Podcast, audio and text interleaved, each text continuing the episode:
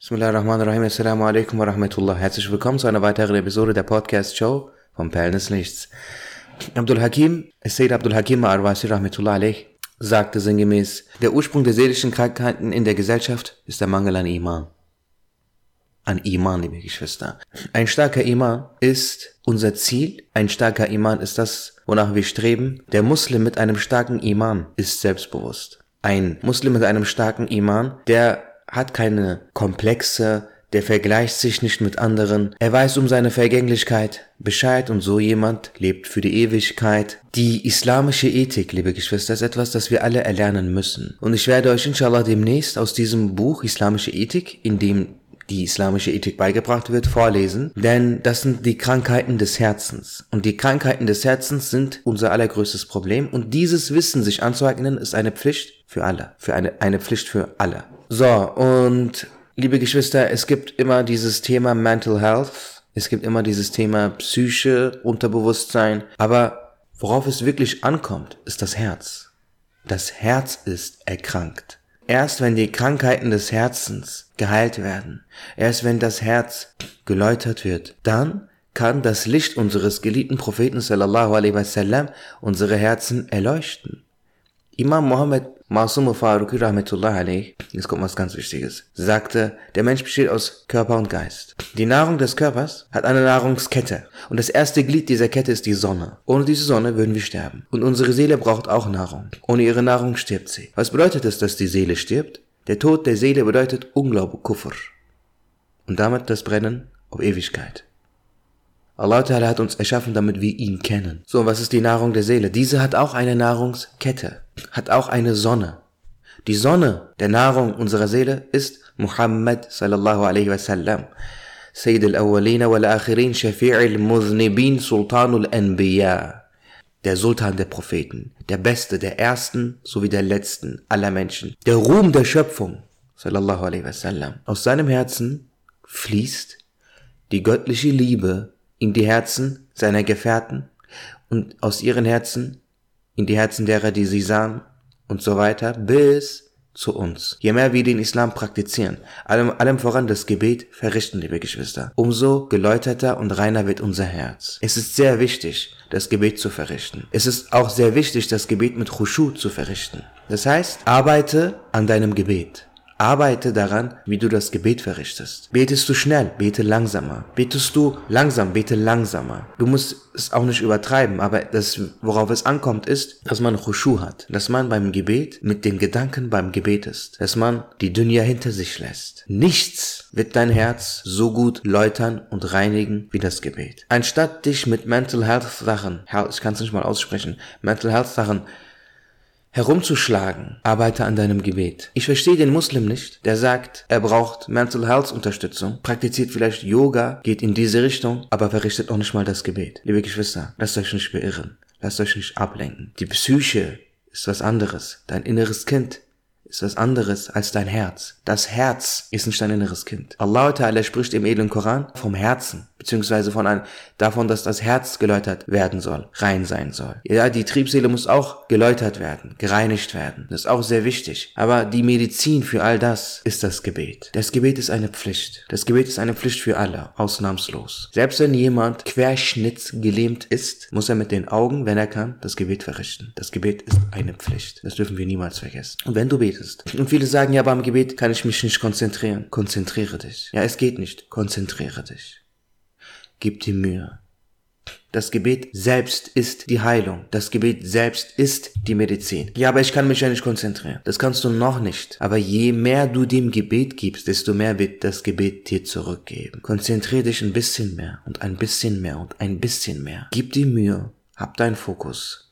Jemmi ila Galib Nazaret, sagte Sheikh Galib. Das bedeutet, Jemmi Khawas, mobilisiere all dein Bewusstsein, mobilisiere all deine Kraft, mobilisiere dein Herz, mobilisiere deinen Geist. Sei beim Gebet mit Allah.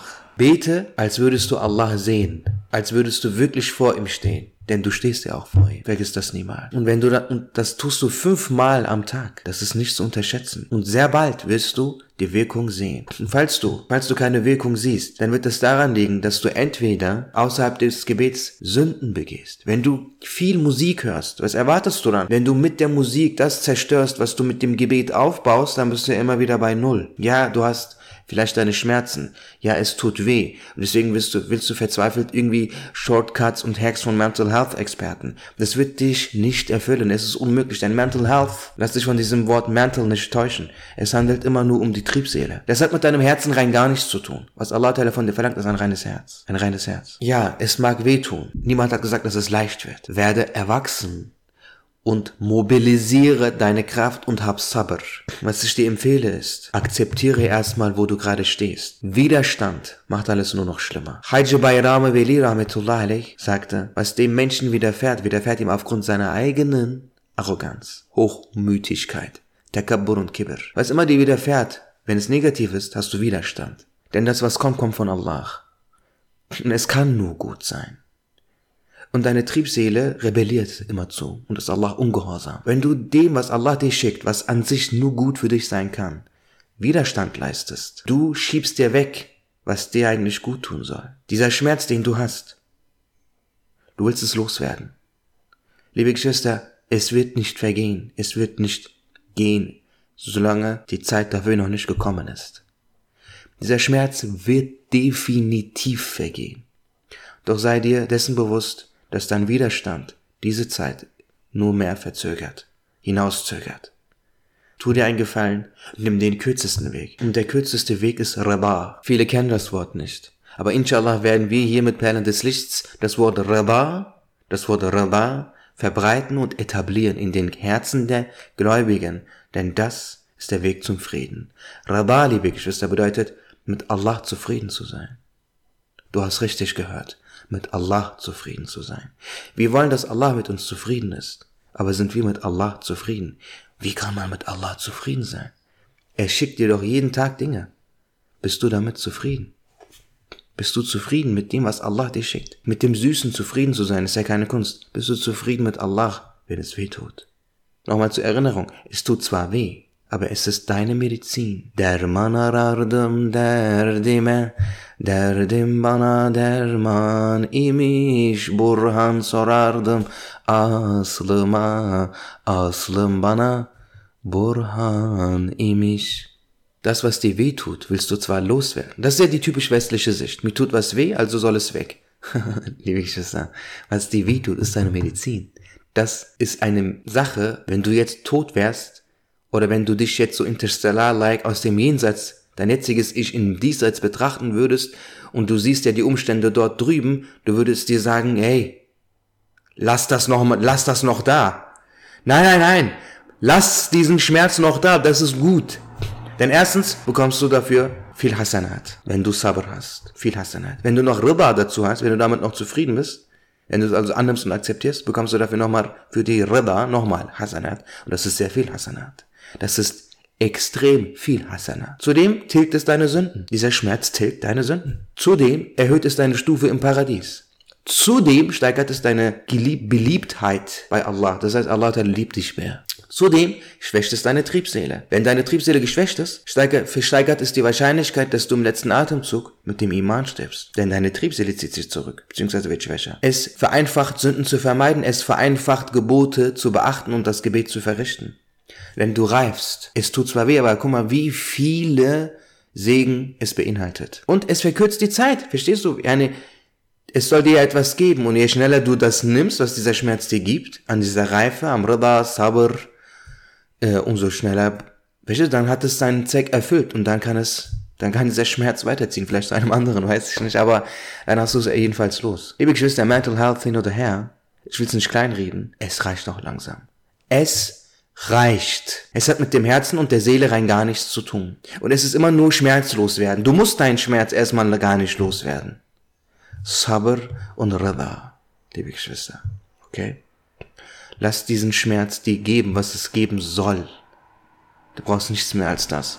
Und glaube fest daran, dass was immer es ist, vergehen wird.